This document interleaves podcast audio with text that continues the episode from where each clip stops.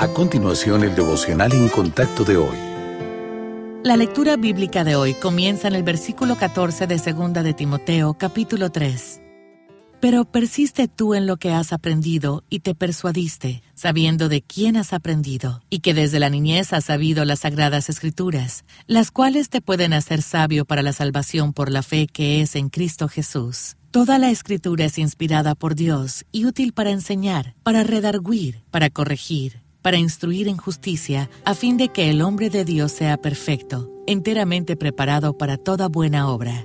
Señalar inconsistencias ha sido durante mucho tiempo un pasatiempo popular entre los críticos de la Biblia. Trágicamente, incluso algunas personas en posiciones influyentes sostienen la opinión de que partes de las Sagradas Escrituras no son inspiradas por Dios. Por supuesto, estos críticos no se ponen de acuerdo sobre qué partes son inexactas. Algunos borrarían una frase aquí y otra allá, mientras que otros desecharían libros enteros. Esto deja a los cristianos confundidos sobre la autoridad de las Sagradas Escrituras, cuando solo debemos confiar en Dios como autoridad final. El soberano del universo no tuvo problemas para mantener la pureza de las Sagradas Escrituras. Leer la Biblia como un documento completo revela que cada parte es coherente con las demás. Dios permitió las diferencias de perspectiva, trasfondo y vocabulario de los escritores, lo que a veces puede dar la apariencia de discrepancia. Pero un estudio más detallado revela cómo encajan las diversas partes. Es fundamental que los creyentes confíen en la inerrancia de las Sagradas Escrituras. Un libro deficiente nunca podría decirnos cómo ser salvos, porque solo sería el producto de la mano del hombre, pero la Biblia es la palabra inspirada por Dios. Su espíritu dirigió su escritura sin importar de quién fue la mano que escribió el mensaje.